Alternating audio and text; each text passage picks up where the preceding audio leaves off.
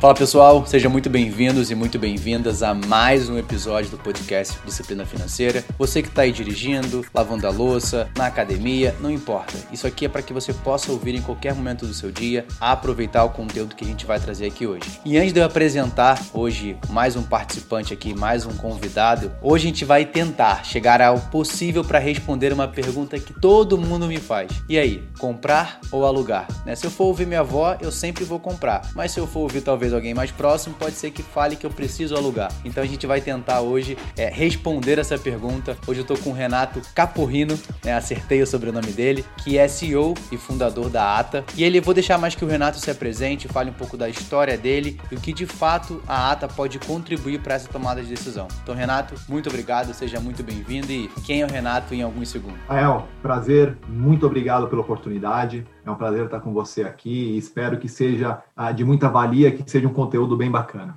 Bem, o Renato, ele é um economista, tem 37, 36 anos. Ah, me formei na Universidade de Mackenzie alguns, bons anos atrás, aí em 2004. E de lá para cá tive uma carreira em bancos, trabalhei bastante tempo em banco. E agora, em 2014, né, há seis anos atrás, vindo para o sétimo ano agora, eu fundei a ATA, que é uma empresa de tecnologia voltada a soluções para o mercado imobiliário. Ótimo, Renato. É, eu estava lendo sobre a ATA a gente começar. E eu peguei um termo aqui que eu gostaria que você explicasse para gente, né? O que, que é uma PropTech? Eu acredito que quem está ouvindo a gente possa não entender muito, né? Hoje a gente tem o um mundo das fintechs, tudo é tech, né? Então, como é que a gente consegue colocar o que, que se de fato é a PropTech e o que a ATA hoje faz dentro do mercado? Legal. Cara, uh, bem, quando você vai e olha ali o termo fintech, a gente está falando ali de uma empresa de finanças, uma financeira, finanças baseada em tecnologia. Né? A PropTech né, é o termo em inglês de property, que fala de mercado imobiliário. Então, são empresas que atuam no mercado imobiliário através de tecnologia. E a ATA ela se enquadra exatamente nisso, né? Nós desenvolvemos uma tecnologia, uma plataforma que eu faço integração com diversos bancos e seguradoras para prover aos nossos clientes e aí é um trabalho muito B2B e também B2B2C, ou seja, eu falo direto com imobiliárias incorporadoras e através dessas imobiliárias incorporadoras eu também falo com clientes. E essa plataforma ela dá uma transparência melhor por todo o processo de crédito imobiliário que até então era muito burocrático e não é um produto que a pessoa tem contato a vida, a vida inteira dela. Ela não pega 10, 11, 12 vezes crédito imobiliário igual, por exemplo, financiamento de automóvel ela pega uma, duas, talvez três vezes um crédito imobiliário na vida. Então, o onboarding, todo esse trabalho, ele é feito através de tecnologia, por isso que a gente se enquadra numa PropTech. Ótimo, Renato. Acho que deu para esclarecer para a galera que está ouvindo a gente. Então vamos para a pergunta de maior desafio, né? É, eu acho que a gente pode tentar trazer para o pessoal que está ouvindo a gente, de fato,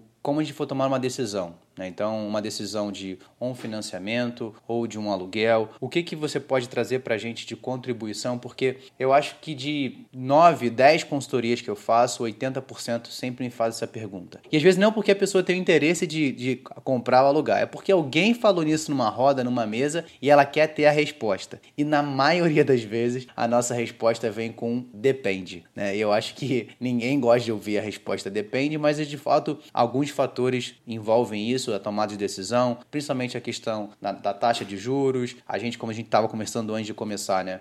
No Brasil, a gente tem um envolvimento muito grande ainda com o cenário político, que também pode vir influenciar as tomadas de decisão. E queria te deixar à vontade para trazer para gente o que, que a gente pode olhar né, para ajudar a tomar essa decisão de forma mais assertiva. Legal, Rafael. Cara, eu acho que essa decisão ela vai muito de encontro com a vontade e a expectativa do cliente, daquela pessoa que pode ser um comprador uh, ou um locatário, tá? E por que, que eu acho que depende muito da vontade? Porque não existe certo ou errado para você comprar ou, viver de, de casa própria ou viver de locação. Isso vai muito de encontro aí, né? Infelizmente, com o termo depende daquilo que o cliente de fato ele quer. E aí, como é que eu posso, ah, de alguma forma, ajudar esse tipo de decisão, ou pelo menos dar algum norte, uma diretriz para que essa decisão seja tomada com os melhores embasamentos possíveis, né? Quando a gente fala de comprar um imóvel, a gente está falando de 72% da população compra imóvel através de financiamento imobiliário. Então, levando em consideração que o cliente ele está comprando o um imóvel financiado, Rafael, ah, ele precisa olhar ali as variáveis. A primeira, né, taxa de juros. Então, qual que é a taxa de juros que vai ser aplicada no financiamento desse cliente? E se a parcela que ele vai começar a pagar a partir daquele mês é uma parcela que cabe no seu orçamento, e independente dos juros, o que eu costumo falar é que o cliente ele precisa sempre tentar amortizar o mais rápido possível a compra da casa própria.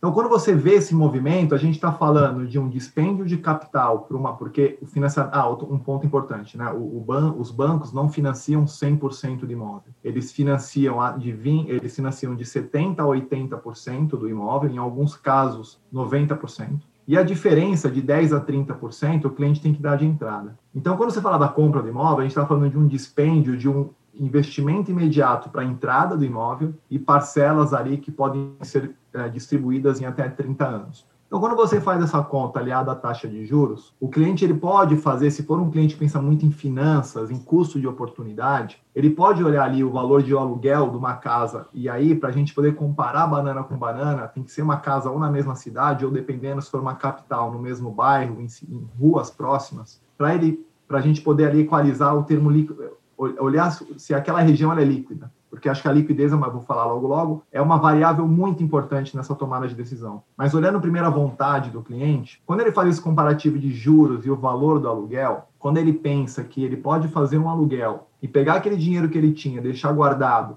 e a taxa de juros né, daquele investimento ela é próxima ou maior do que os juros que ele está pagando ao ano uh, do financiamento, talvez valha a pena ele fazer uma poupança aqui não adquiriu o imóvel naquele momento. Entretanto, tá, comparado a isso, e aí vem a, a questão da liquidez, a gente está falando de regiões em São Paulo e no Brasil como um todo, que quando o bairro é líquido, um bairro está em crescimento, ele tem uma, o imóvel tem uma liquidez muito grande. Então, quando você compara ali a relação de juros e também a liquidez, aí sim vale a pena você comprar o imóvel, porque amanhã, se você quiser vendê-lo por qualquer motivo que seja, ou comprar um maior, alugar um maior, ou vender por uma necessidade de capital, esse imóvel provavelmente teve uma valorização. E essa valorização, ela costuma seguir a valorização de rendas fixas no Brasil. 10% no ano, 8%, 7% ao ano. Isso é muito comum, tá? Principalmente, aí uma coisa, uma dica, Rafael, se a gente estiver falando de apartamento, imóveis que são, numa média aqui no Brasil, o imóvel tem uma curva de valorização nos primeiros oito anos. Então, se você está comprando imóvel na planta, ou logo depois que ele foi entregue, nos primeiros anos ele normalmente tem uma grande valorização.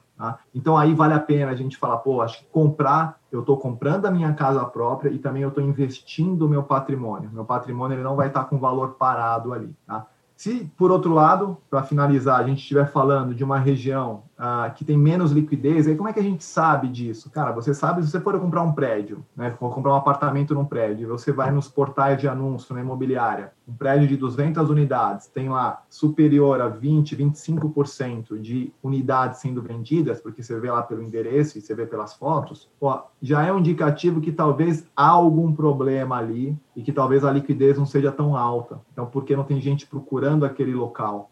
Então aí vale a pena você pensar, puta, acho que eu vou alugar por enquanto e depois, caso que eu queira seja comprar, vai ser uma decisão futura, porque a locação, ela, o Brasil até pela cultura, né, é cultura muito portuguesa, italiana, é, você tem aquela questão patrimonialista, tá? E isso é um pouco que tem que ser desmistificado, porque a locação nem sempre é ficar pagando para morar na casa de alguém. Porque quando você faz um financiamento, o, o, por mais que o imóvel está no seu nome, ele está alienado ao banco. Então, você parar de pagar, o banco retoma. Então, acho que essas duas grandes variáveis aqui, Rafael, elas podem ajudar a indicar um pouco a tomada de decisão na hora de comprar ou alugar um imóvel. É, legal. E falando sobre esse ponto, uma das coisas que a gente sempre comenta por aqui é a gente entender sobre, primeiro, o perfil financeiro de quem vai tomar a decisão. Né? E quando a gente fala de perfil financeiro, entender realmente se a pessoa tem um orçamento estruturado, se ela tem um, projeto de carreira, ou se ela tem um negócio, se ela tem um fundo, se ela tem uma reserva. que você falou? Ah, os bancos financiam ali entre 80% e 90%. 70%, beleza beleza. De 10 a 30 faz parte da entrada. Imagina se aquela é o único capital que aquela família tem. E aí ela toma uma decisão, meses depois ela vem a perder seu emprego, ou se é dona de um negócio tem um momento complicado, vamos pegar o cenário pandêmico, por exemplo, e aí ela não tem recurso suficiente para manter aquela estrutura. Ela toma uma decisão, porque disseram para ela que aluguel é você morar na casa de alguém, só que ela esqueceu que quando você financia durante 30 anos, pode estar no seu nome, mas está alienado ao banco, então você tem que manter o que a gente fala aqui, que é o nome do podcast, uma disciplina financeira. Você tem que ter uma estrutura. Então eu acho que a tomada de decisão, ela de fato depende. A gente tem que ter essa análise de, ah, olha, esse é um cenário A importante, né? A gente tocou sobre o cenário de investimento. Eu acredito forte que o imóvel é sim um investimento se você sabe o que você está fazendo. Se você compra ele, talvez numa planta relacionado a é uma parte do meu patrimônio que eu estou colocando aqui por um momento de médio e longo prazo, eu conseguir aumentar meu valor patrimonial ou vender um momento mais oportuno,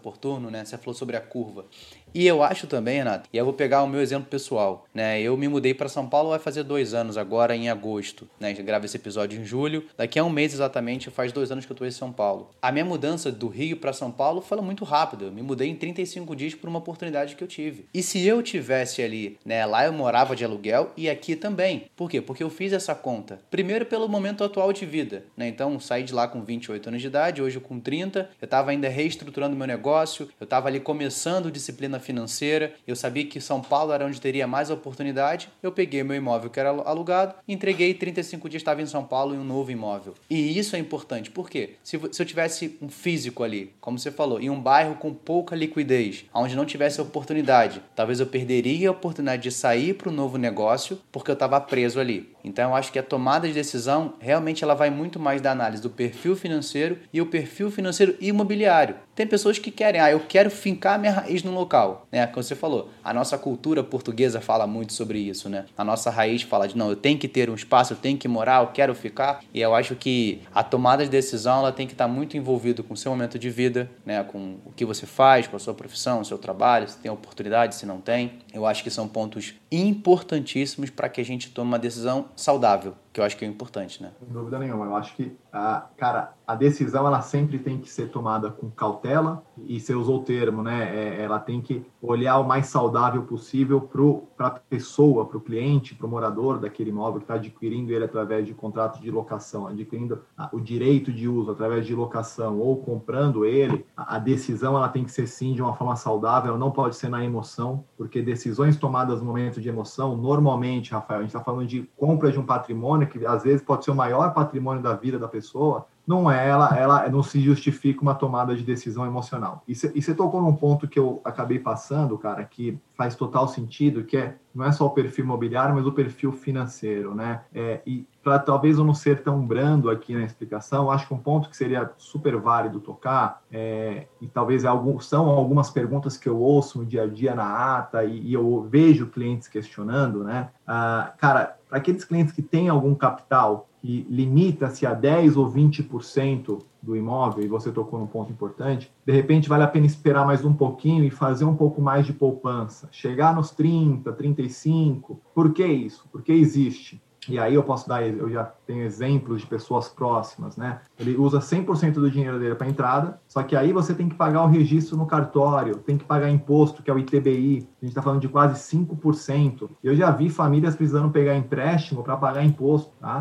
Assim como quando você entra no imóvel novo, cara, você quer comprar um móvel, você quer comprar um eletroeletrônico, um eletrodoméstico. Então, a compra de imóvel, quando a gente fala do, da questão de não tomar decisões emocionais, é muito na questão de você nunca, é, e aí eu vou muito de encontro com o que você falou e concordo em gênero, número e grau, você nunca pode utilizar 100% da sua poupança, 100% do seu capital para aquisição de um imóvel, e também para quem está alugando, se você está pensando em sair de um imóvel que tem um custo ali de X e vai para um imóvel que tem um custo de 2x, essa transação aqui, essa transição, perdão, uh, ela tem que ser pensada de acordo com a renda, né? No mercado financeiro, estima-se que para você não ter uma alto, um alto risco de inadimplência, o custo da moradia não pode ultrapassar de 30% a 35% do salário da renda familiar de quem vai morar naquele imóvel. Então, cara, eu acho que a tomada de decisão vai muito de encontro com o que você falou, ela não pode ser emocional e a pessoa tem que entender um pouco o seu momento e o seu perfil com absoluta certeza. É, isso é legal,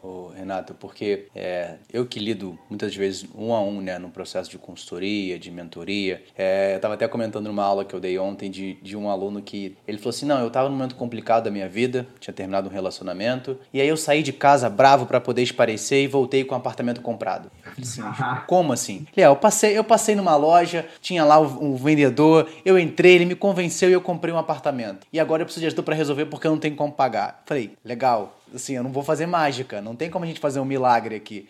E é louco, porque você falou da tomada de decisão emocional, né? A gente nunca pode fazer isso. Beleza, ele conseguiu lá se virar, deu um jeito, tá conseguindo pagar até hoje, mas assim, olha que louco, e, e olha o quanto de estresse emocional isso trouxe para a vida dele ao longo dos próximos anos. Porque assim, se eu tô comprando um imóvel, um patrimônio, algo que vai me fazer bem, cara, eu tenho que ter muita estrutura financeira aqui que eu digo, para que aquilo não seja uma artilha ao longo dos anos. Porque imagina, poxa, todo mês você vai pagar aquele boleto lá durante 30 anos e você vai sempre sofrer por aquele pagamento? Isso, isso não, não há sanidade mental que aguente. Não tem, é, não tem como. Então eu acho que a, a intenção tem que ser muito importante. Você tocou no lance de a, o pagamento ter representado ali de 30%, 35%. Eu acho sensacional, né? A gente fala muito de um método, né? 50, 30, 20, né? Que a gente ouve muitas pessoas falarem. 50% para minhas despesas físicas, fixas. É claro, para cada realidade isso pode alterar, isso pode mudar mas realmente você tentar seguir um modelo é um, pelo menos um início de um caminho para uma tomada de decisão mais saudável. Né? E aí, Renato, eu quero trazer mais para um cenário, olhando para o cenário macroeconômico, né? e você, como um bom economista, é, comentar um pouco para a gente de dentro da realidade que a gente vive hoje. Né? Então, a gente saiu aí, começamos o ano de 2021 com uma Selic a 2%, a 2% chegamos agora a 4,25%, com uma projeção de voltar para os 6,5% ali, 6%, e dentro desse cenário, a tomada de decisão também muda, né? Porque aí a gente está falando de um aumento de um financiamento. A gente pega aí as taxas hoje estão mais baratas para financiar do que há 5, 10 anos atrás. Isso também é um fator que pode ajudar na tomada de decisão ou desprender mais para o lado de buscar um financiamento ou nem tanto? O que, que você pode Legal, comentar para a gente sobre esse assunto? Ah, cara, eu acho que uma resposta para isso, e aí uh, tentando ser o mais ilustrativo e didático possível, uh, você tem um cenário ali que, historicamente, vamos falar aí primeiro, antes de falar um pouco de economia e estatística, mas historicamente você tem um Brasil uh, que nunca experimentou uma Selic abaixo dos 6%. A gente chegou aí na casa dos 2% de Selic ao ano, que são níveis de taxa de juros uh, comparado a países desenvolvidos, países europeus, por exemplo. Né? Uh, só que o Brasil ele não tem uma economia tão consolidada. O Brasil ainda é um país especulativo, né? Por questões políticas, porque a política do Brasil, infelizmente, é muito instável. Pela economia tem uma certa especulação, porque não é uma economia tão gigantesca como poderia, uma economia muito a, a, pautada ali no mercado agrícola, no mercado agrário, né? Ah, então isso faz com que seja um, é, é natural, né, para quem acompanha isso um pouco, entenda que isso é um momento da economia do Brasil. Foi feito isso em prol de a, atender ali o consumo das famílias, dado que a gente estava no momento pandêmico, onde a alta taxa de juros ia dificultar que as famílias, em algum momento, ou até mesmo empresas, adquirissem crédito para poder passar por aquele período de pandemia. Né? E, obviamente, que isso não é sustentável para o Brasil, porque uma taxa de juros muito baixa aqui para o Brasil, que é uma economia muito cíclica, muito, muito frágil ainda, é pelo menos essa é a minha opinião, você tem imediatamente uh, um aumento da inflação. Então, hoje você vê a inflação em níveis já uh, superando o teto, que era o, a meta, que era o esperado. Você tem, atrelado à inflação, aumento de preços, e aí, atrelado ao aumento de preços, significa que as famílias perdem poder uh, de aquisitivo, poder econômico, que acaba sendo um pouco parecido com o impacto de uma alta taxa de juros. Né? Porque se o juros está muito alto, você não compra o carro ou a casa. Se o juros está baixo, talvez você compre. Né? Uh, só que a inflação é muito pior. Né? Ela, ela é, é, esse foi um exemplo que eu dei, mas é um impacto que ela não vai impactar a compra do carro ou da casa, ela impacta na cesta básica das famílias. Né? É o tomate, é o arroz, é o feijão, é o óleo, é o azeite. Bem, então dito isso, cara, é importante que se veja um pouco como é uma decisão a longo prazo. É importante entender um pouco o histórico, então acho que essa é uma informação super valiosa. A gente está no momento onde a taxa de juros ela está muito baixa, os bancos acompanharam a redução, então as taxas de, de financiamento imobiliário elas estão numa baixa histórica. Cara, Bem, desde que eu acompanho isso há mais ou menos 15 anos, eu nunca passou nem perto das taxas de hoje. Hoje a gente está falando de taxa efetiva, uh, Rafael, entre 6,5% e 7,5% ao ano. Cara, há três anos atrás, essas taxas estavam próximas de 12% ao ano. Então, a gente está falando da metade dos juros. Né? Então, se a gente for olhar só essa variável, cara, sim, é um ótimo momento para se adquirir para quem tem aquela economia para dar entrada, tem uma perspectiva boa de emprego, ou se é um empresário, cara, que você tem lá variações, mas você consegue ter uma visão para onde aquilo está indo, o seu negócio está indo, é um momento muito bacana, sim, de se comprar um imóvel, tá? o mercado imobiliário, né? A gente está é, ontem num bate-papo que eu tive lá no banco, inclusive, uh, o termo usado foi: puto, o mercado está em ebulição, então significa que estão tendo muitas oportunidades de compra e venda. O mercado está muito aquecido para quem está procurando e tem a possibilidade, Rafael, de compra agora, tá? Uh, e pelo outro lado, que uh, falando um pouco de risco e cenário político, que você também me perguntou, cara. Uh, o Brasil ele tem uma média ali de uma taxa de juros, uma taxa Selic, que sempre ali nadou entre 8%, 12% ao ano, né? O Brasil, todo mundo que vai atrás de uma renda fixa gosta de receber 1% ao ano, ah, 1% ao mês, né? É, é, é, um negócio assim dado, né? Pô, não, aquele é 1%, é, então é bom, né?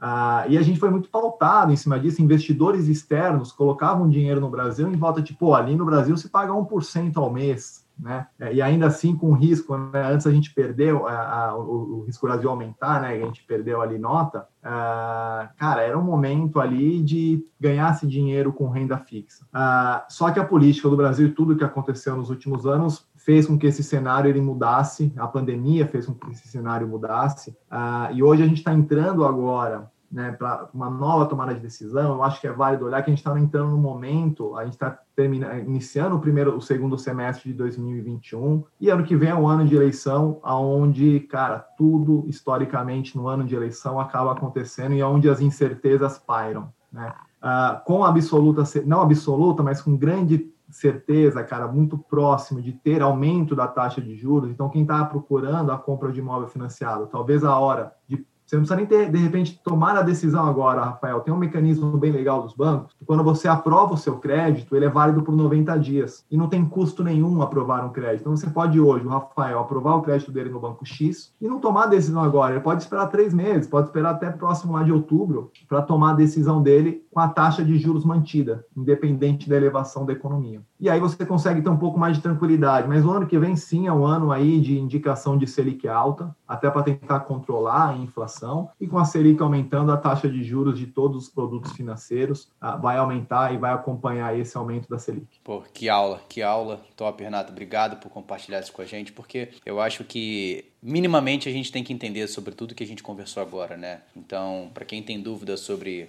a composição, o que é a taxa Selic, o que é a inflação, tem episódio aqui no, no podcast falando mais especificamente sobre isso, porque acho que é importante que a gente conheça, justamente para tomar de decisão mais inteligente, né? Uma vez eu ouvi de um cara que você não precisa ser especialista, você precisa saber fazer boas perguntas, né? Então, sempre quando você for tomar uma decisão de um financiamento, de uma locação, ou de um empréstimo, não importa, ou qualquer decisão na sua vida, saiba fazer boas perguntas, né? Então, eu acho que isso é super importante. E aí, Renato, para a gente encaminhar aqui para um assunto que eu gosto bastante, né? A gente falou sobre questão macroeconômica, sobre investimento, sobre a tomada de decisão sobre compra ou locação. Eu queria entender, dentro desse contexto, né, você como economista de formação, da onde surgiu de fato a ideia de construir a ATA e como é que ela pode contribuir para esse ecossistema que a gente está falando aqui agora, né? Como que ela pode ser o suporte? Então queria que você comentasse para a gente porque você falou, ah, no início, né? Ah, eu trabalhei muitos anos em bancos, né? E semana passada a gente trouxe mais um convidado aqui da Vortex, né? E ele comentou o seguinte: Cara, eu também.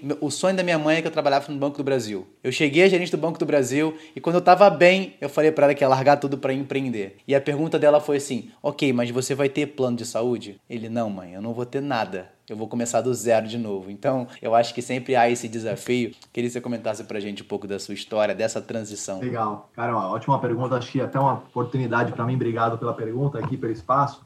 Cara, bem, eu tenho, que nem eu disse, 36 anos, né? na verdade vou fazer 36 anos daqui a dois meses. E comecei a trabalhar. É, meu primeiro emprego foi com 15 anos, 16 anos, na verdade. Emprego informal, começando. Pô, era um menino, queria ter dinheiro para poder viajar, queria tava, já estava pensando em juntar dinheiro para poder comprar um carro quando eu fizesse 18. E aí comecei a trabalhar, comecei a trabalhar de estoquista numa, numa fábrica de chocolate que fica na zona norte ali de, de São Paulo. Uh, depois fui trabalhar em shopping e aí consegui meu primeiro emprego. Meu primeiro emprego em banco foi um estágio no meu primeiro semestre da faculdade no Banespa. Né? E eu era aquele menininho lá que tinha o, o colete de posso ajudar e ficava ali no caixa eletrônico ajudando o pessoal tal. Uh, aí passei, cara, tem uma, é uma história interessante porque durante toda a minha carreira em banco eu passei por algumas por um momento ali de é, muito aquecido de M&A, mercado de compra de bancos e tal e entrando novos bancos. Foi quando o Santander ele comprou comprou o Banespa, né? Eu participei dessa integração, então senti na pele como é que é um banco,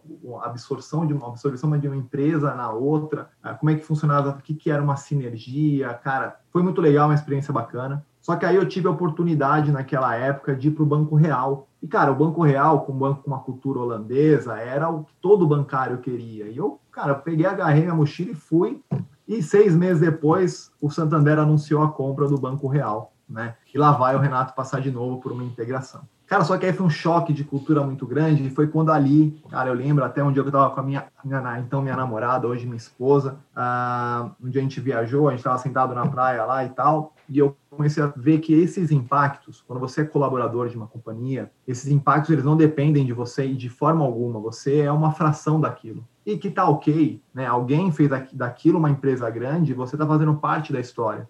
É, só que você sai de uma cultura holandesa para uma cultura extremamente agressiva espanhola e o Santander é um banco mundial, foi um pouco contra aquilo que eu queria. Então, isso acho que é o primeiro ponto, uh, Rafael, dentro da história que eu vou contar aqui, uh, que é quando você se sente ali incomodado, mas não pelo mal, mas tipo, o que, que você pode fazer a mais? Eu acho que esse é uma, é uma pergunta que todo mundo que quer empreender precisa ter a resposta. A minha eu fui descobrir anos depois, mas eu tinha um incômodo natural de mim, uh, da minha personalidade. Legal, cara, saí do. Tá, eu fiquei desmotivado com aquela aquisição naquele momento. Uh, um chefe meu tinha acabado de ser mandado embora, foi para o Safra e me levou para o Banco Safra, na verdade o J Safra, prédio do lado, um do lado do outro, irmãos ali, né, irmão, irmãos banqueiros, né? Uh, cara, e ali foi uma experiência super bacana na minha profissão. Eu trabalhava na área de produtos, desenvolvendo produtos financeiros, né? Uh, então, foi um momento muito legal da minha vida. Só que aí, de novo, né, um incômodo interior,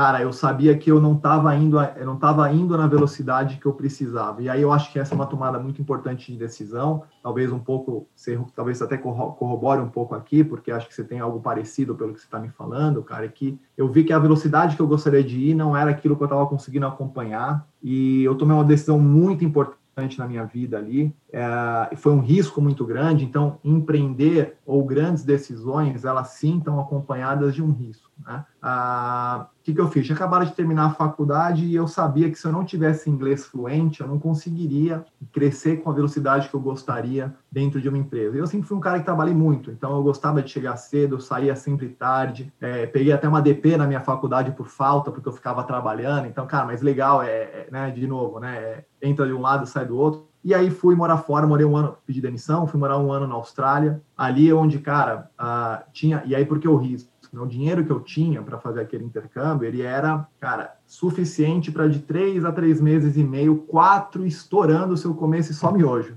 né?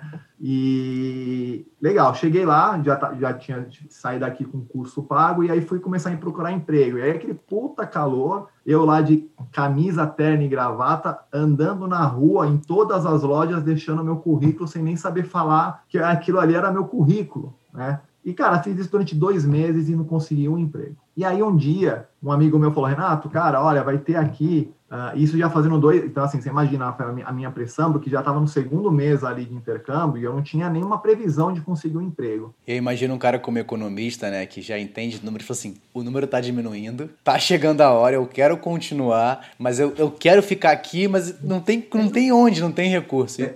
E isso é louco, porque, cara, a veia do empreendedor é muito isso, né? Sempre é um desafio, né? Você tocou num ponto que você estava no local aonde te incomodava. Tu falou, cara, eu posso fazer mais, eu posso fazer mais. Só abrindo um parênteses e fechando ele rápido, eu lembro que ali próximo de quando eu resolvi largar o que eu estava fazendo para empreender, eu estava numa sala de aula e eu já gostava, eu já tratava ali com alguns clientes, já fazia uma consultoria, né, entre muitas aspas, para começar, para entender, porque eu sempre gostei dessa área. E eu comecei atuando para pequena empresa. E eu lembro que tudo que eu pegava naquela pequena empresa que eu tinha de dúvida, eu levava para o meu professor para poder questionar, entender, para me aperfeiçoando. E aí um dia eu trouxe uma dúvida sobre o bar do Zé, né? Vou usar como exemplo o bar do Zé. Cheguei professor, pô, o bar do Zé tá com essa dificuldade e tal, e era uma aula sobre, sobre gestão. Ele falou, Rafael, posso te falar uma coisa? Eu, claro. E ele era o reitor da universidade. Ele, pode? Ele, então, aqui eu não vou te ensinar a gerenciar o bar do Zé. Aí eu, mas como assim? Ele é, aqui eu vou te ensinar a você trabalhar para uma multinacional. Esquece o bar do Zé. Eu falei, não, professor, mas pô, o cara tá sofrendo, ele precisa. Ele, não, mas aqui eu não vou te ensinar isso. Só lá fora. Eu falei, professor, obrigado. Peguei a mochila e nunca mais voltei. Então, assim, eu acho que é isso, sabe? Você tá no local que você fala, pô, mas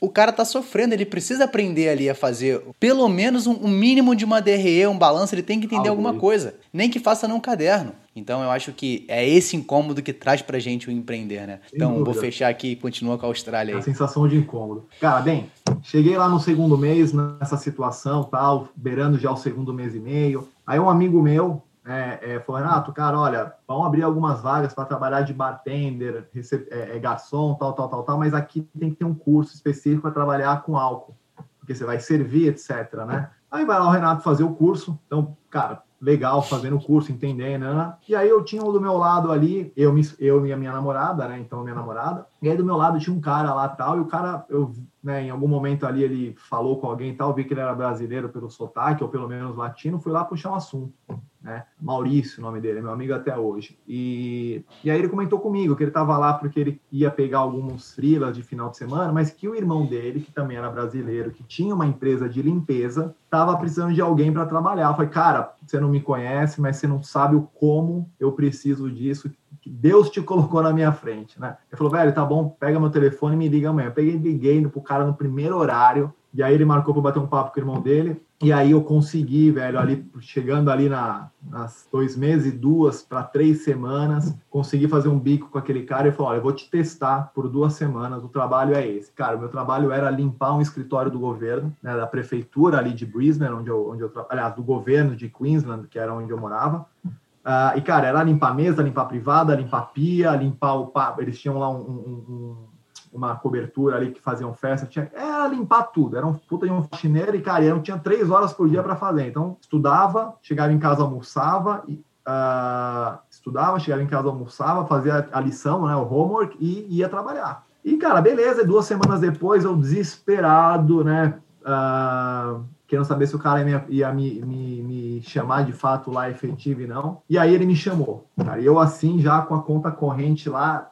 já me preparando para voltar uma frustração desgraçada, né? Mas enfim, fiquei lá depois mais sete meses trabalhando nesse emprego, fazendo alguns filas ou não. E aí, Rafael, um ponto importante, cara, que eu acho que mudou muito minha vida. Eu, eu fui, né? Eu, sou uma pessoa que eu, eu, eu mudo de, de, opinião, mas quando eu vejo que eu estou errado ou se alguém me convence, eu não, eu, não, eu não tenho altos e baixos. Eu acho que isso é uma coisa que todo mundo tem que trabalhar de alguma forma, não é que isso seja o correto. Mas quando eu fui para lá, eu sabia que eu tinha um prazo de ficar lá. Eu não queria morar na Austrália. Pô, tem família, tem amigo, a gente tinha sonhos aqui no Brasil e e vou responder um desses sonhos, o porquê que eu empreendi. Ah, e, cara, eu sabia que eu não estava no meu país, no meu lugar. Né? Então, assim, eu, fui para lá para ficar um ano. Então, minha vontade era estudar, tirar o meu certificado, que era o certificado de Cambridge, que dava proficiência de inglês, trabalhar e poder conhecer a Austrália. E é legal, terminei ali os meus 10 meses de curso, tal, fiz o certificado, tirei, consegui juntar um dinheirinho do trabalho e conheci a Austrália.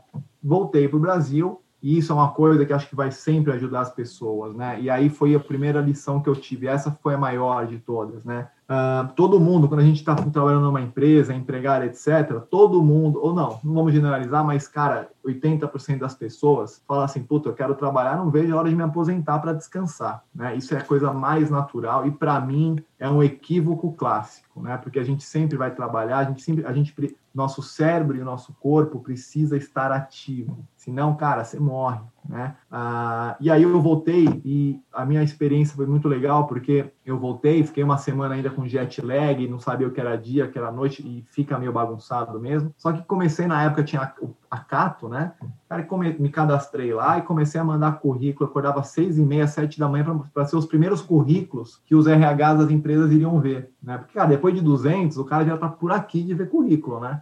E comecei a ter um monte de entrevista, cara, fiz quatro entrevistas, fui até o processo, uh, o final de processo seletivo de quatro empresas super bacanas. Uh, passei nas quatro e aí eu, eu me vi, e aí por isso foi o grande motivo assim de, de lição. Eu falei, cara, não acredito que eu estou tendo a possibilidade de escolher aonde eu vou trabalhar. E isso me mostrou que o maior investimento que a gente pode fazer, Rafael, aí não é um clichê, mas eu, eu tentando ser da forma mais transparente aqui, o maior investimento que a gente faz não é numa aplicação financeira. O maior investimento não é na compra e venda de imóvel. O maior investimento é em você e aonde você quer chegar. Ah, mas pô, você está falando de ter uma faculdade? Todo mundo tem. Não, não é ter só a faculdade. É o quanto você está disposto né, a se vender por algo, a aprender algo. Né? Ah, e foi quando eu voltei, voltei a banco, né? Uh, comecei a trabalhar no Banco Matone, que era um banco aqui brasileiro do Sul. Depois esse banco foi adquirido pelo Banco JBS, que hoje é o banco original. E terminei minha carreira no Banco Pan, né? na transição ali na compra do, do antigo Pan-Americano pelo BTG Pactual, que eu, eu tinha proximidade dos sócios e fui para a operação lá de varejo do banco. Cara, e ali chegou uma hora que foi para mim o, máximo, que eu falei, cara, estou super incomodado, quero fazer algo melhor para mim e eu sei que eu sou capaz. E tomei um risco ali, fiz uma poupança durante um ano, porque eu acho que para riscos de empreender, eu entendo que você precisa ter entre seis meses e um ano de capital para os seus gastos pessoais, tá? Uh, juntei meu dinheiro e cheguei no dia que eu estava já com o dinheiro que eu queria e falei para meu chefe, estou indo, né? Uh, e aí eu fui empreender e foi onde eu fundei a ATA, junto com algumas outras pessoas, num, num objetivo claro de tentar fazer algo pelo mercado imobiliário, porque o mercado de financiamentos, né, o mercado bancário de varejo, ele é muito hoje em vários em vários produtos, ele é muito tecnológico. Quando chega no mercado de crédito imobiliário, não é tanto, cara, é muito tradicional. A gente brinca que é jurássico, né? Então é papel para um lado, papel para o outro, tem que buscar assinatura. Cara, não. Como é que eu faço um crédito? Como é que eu aprovo o crédito do Rafael, o crédito imobiliário de 500 mil do Rafael, da mesma forma como o Rafael vai no caixa eletrônico e faz um crédito pessoal? Então, esse é o objetivo da ata. Então, é dar para todos os envolvidos da operação e olhando o cliente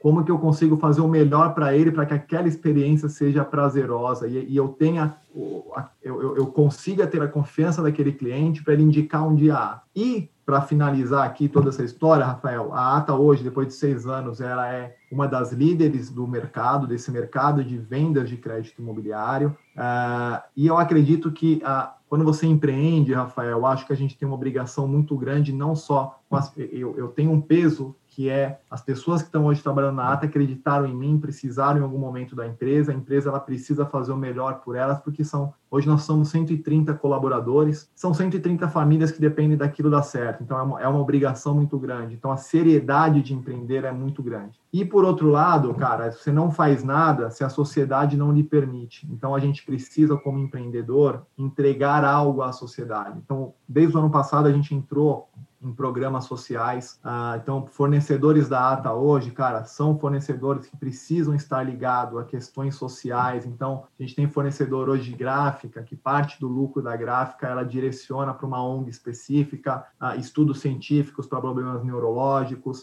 E agora a gente está querendo iniciar um projeto Uh, de eu, eu, né, pessoalmente, Rafael, eu não sou a pessoa que eu paro no farol de carro e eu dou uma esmola, porque eu não sei para onde aquele dinheiro vai, eu não sei se vai de fato para aquela criança, aquela pessoa comer, ou vai para bebida, vai para droga, vai para um cara maior, um mais velho que está chantageando a pessoa, você não sabe. Mas eu seria o cara que daria um emprego para aquela pessoa. Então, a gente está tentando estruturar a ata, um, um, departamento dentro da ata, junto com alguma ONG que a gente está procurando, para que a gente possa tirar pessoas em, em, situação de rua, empregar essas pessoas e trazer elas novamente para a sociedade. Então, isso é uma forma, Rafael, de mostrar que a empresa ela não pode só visar lucro, ela tem que visar a sociedade como um todo, ela tem que visar pessoas. E a gente tem uma obrigação, tá? Eu acho que empresários e empresas que não pensam dessa forma não devem ter um caminho longo ou super perpétuo, tá? Eu acho que a gente tem que retribuir com aquilo que é a sociedade e aqueles que são os clientes que de alguma forma confiam no nosso trabalho. Mais uma, mais uma vez, Renato, obrigado pela, por contar a sua história. Eu acho que são pontos que quem está ouvindo a gente volta escuta de novo, porque são detalhes que de fato mudam. Uma das coisas que você falou, duas que eu queria citar para a gente se encaminhar para o final. A primeira é que, para mim, a nossa capacidade de conquista, né, de retorno financeiro está atrelado ao quanto eu me desenvolvo como pessoa. Né? Então, se eu não me desenvolvo como pessoa, dificilmente eu vou conseguir gerar uma riqueza. Porque existe muita palavra, ah, eu quero ganhar, eu quero ganhar. Ok, muda isso. Pensa, eu quero gerar riqueza. E como é que você gera? Se desenvolvendo. Você buscando conhecimento, você buscando se aprimorar.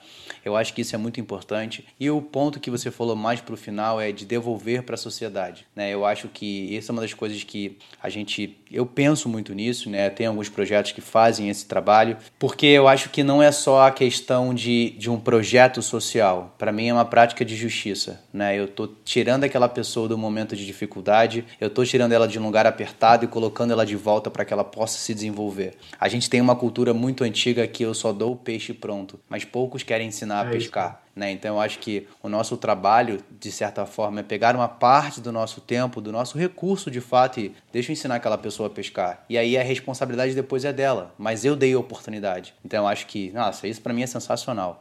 Renato, mais uma vez, cara, sensacional esse episódio. Fico muito feliz desse tempo aqui. E uma coisa que é já um padrão do nosso episódio, sempre ao final eu peço duas coisas. Uma que você deixe uma mensagem para quem está ouvindo a gente, né? pode ser um aprendizado, algo que você fala, cara, foca nisso, faça isso. E depois uma indicação pode ser de um, de um livro. A gente está montando a biblioteca do Disciplina Financeira. Então, um livro que você. Pode ser um livro que você está ouvindo agora, está lendo agora, ou um livro que você fala, esse livro aqui marcou um pouco da minha jornada, que eu acho que, né, já que a gente está falando de conhecimento, então é uma das formas de buscar esse aprendizado. Legal, Rafael. Bem, cara, achei como mensagem ah, para aquelas pessoas que tem interesse ou vontade de empreender, o que eu posso falar é empreendam, mas sempre entendam que empreender tem um risco e ele está atrelado às decisões que a gente vai tomando até tomar a grande decisão de empreender. Então, é importante ter um pouquinho de capital para que você não tenha problemas pessoais e consiga focar no seu trabalho. Seu trabalho vai vir, ele precisa virar a principal coisa para da sua vida naquele momento, né? Obviamente tirando família, porque família sempre, família e saúde é sempre a primeira coisa, mas você vai precisar pensar no seu trabalho. Quando eu fundei a Ata, uma vez um empresário que eu uso muito como mentor, ele me falou o seguinte, cara, tem duas coisas que nunca vão falhar e você precisa aceitar isso como uma coisa boa, não como um problema. Você vai pensar, você vai trabalhar barra pensar no seu trabalho 24 horas por dia. E ali eu falei assim, Rafael, eu falei, cara, você tá louco, eu vou, vou morrer. Mas hoje eu entendo que não, às vezes eu tô tomando banho, cara, no momento que eu tô relaxando, eu falo, puta, que insight legal. Então eu tô pensando, né?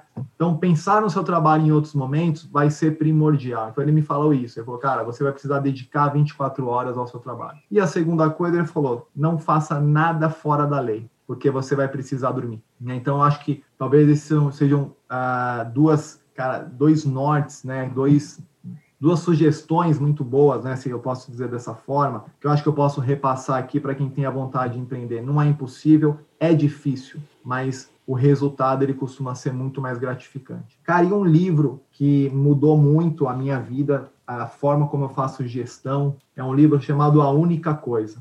Esse livro é muito bacana. Não sei se alguém já fez essa sugestão dele aqui. Se... Não, não fizeram e eu estou esperando alguém fazer essa sugestão, porque eu adoro esse livro do Gary Keller, né? Do Gary, eu acho, eu acho maravilhoso. Pode continuar. Cara, é, o Gary Keller, ele é fundador de uma. Ah, meu Deus do céu, me falhou aqui, cara. É, da Keller Williams, que é uma franqueadora de imobiliárias no, Brasil, no, no mundo, nos Estados Unidos especificamente, mas já tem em outros países. E, cara, ele fala de foco só que ele explica a, o foco em várias virtudes, dizendo o seguinte: não importa se você tem 10 coisas para fazer, o cérebro do ser humano ele não trabalha em paralelismo, o cérebro do ser humano trabalha a, a, num flow, num fluxo, é uma coisa depois da outra. E tudo aquilo que você faz, então, pô, eu respiro e falo e me movimento ao mesmo tempo, é porque não são coisas que você precisa parar para pensar, é automático do seu cérebro, né? E ele explica muito isso, dando várias, inclusive exemplos ali da carreira dele. Então, não é um livro pesado, é um livro com uma leitura muito leve, muito didática. Esse é um livro que eu tenho totalmente marcado ali de insights. Então, pô, para quem quer, é, é, é, um livro assim que, para mim, tá, mudou completamente a forma ali como eu faço gestão, como eu falo com os heads da minha empresa, os meus colaboradores, a me ajudou demais. Eu acho que é uma ótima dica, Rafael. Perfeito, já vou deixar o link aqui para quem quiser adquirir, tá aqui. Né? Então, assim, eu já li esse livro pelo menos umas duas vezes. Como o Renato falou, tá todo marcado, cheio de post-it. Cara, eu acho sensacional. Gosto muito do assunto, que a base que ele fala, né, sobre a relação do foco, sobre tirar um pouco dessa cultura de multidisciplina, de você faz tudo ao mesmo tempo. Você pode até fazer, mas você não vai ser bom em nada. É, o multitarefa. Você pode até fazer, mas você não vai ser bom em nada, né? Você vai ser mediano. E, e um dos caminhos do mediano é a mediocridade. Então, eu acho que a gente tem que passar para uma próxima etapa. Sensacional. Eu, eu, eu confesso que eu estava esperando alguém para indicar. Eu falei, alguém tem que falar da única coisa. Que bom que o Renato veio e indicou. Renato, obrigado pela tua presença, obrigado por essa aula, barra compartilhar a sua história de vida. Eu acho que quando a gente compartilha aquilo que a gente viveu, tem muito mais impacto em quem está ouvindo. Beleza? Então, obrigado. E para quem está ouvindo a gente, não deixa de pegar esse botãozinho aí, compartilha, manda no grupo da família, no grupo do futebol, no grupo dos amigos e amigas, não importa. Compartilha com a galera, porque eu acho que essa mensagem é extremamente importante tocar o maior número de pessoas, porque essa é a nossa missão aqui. Renato, obrigado mais uma vez. E o espaço aqui vai estar aberto para quando você quiser voltar. Rafael, muito obrigado, cara. De novo, é um prazer imenso para mim estar aqui. É uma satisfação poder falar um pouco disso tudo, estar tá te conhecendo, estar tá conhecendo o canal. Ah, cara, obrigado de novo pela oportunidade, pelo espaço. Espero que a gente possa ter mais ah, bate-papos como esse, viu? Foi muito legal. Obrigado. Ótimo. Pessoal, um grande abraço e não se esqueça, nos vemos no próximo episódio.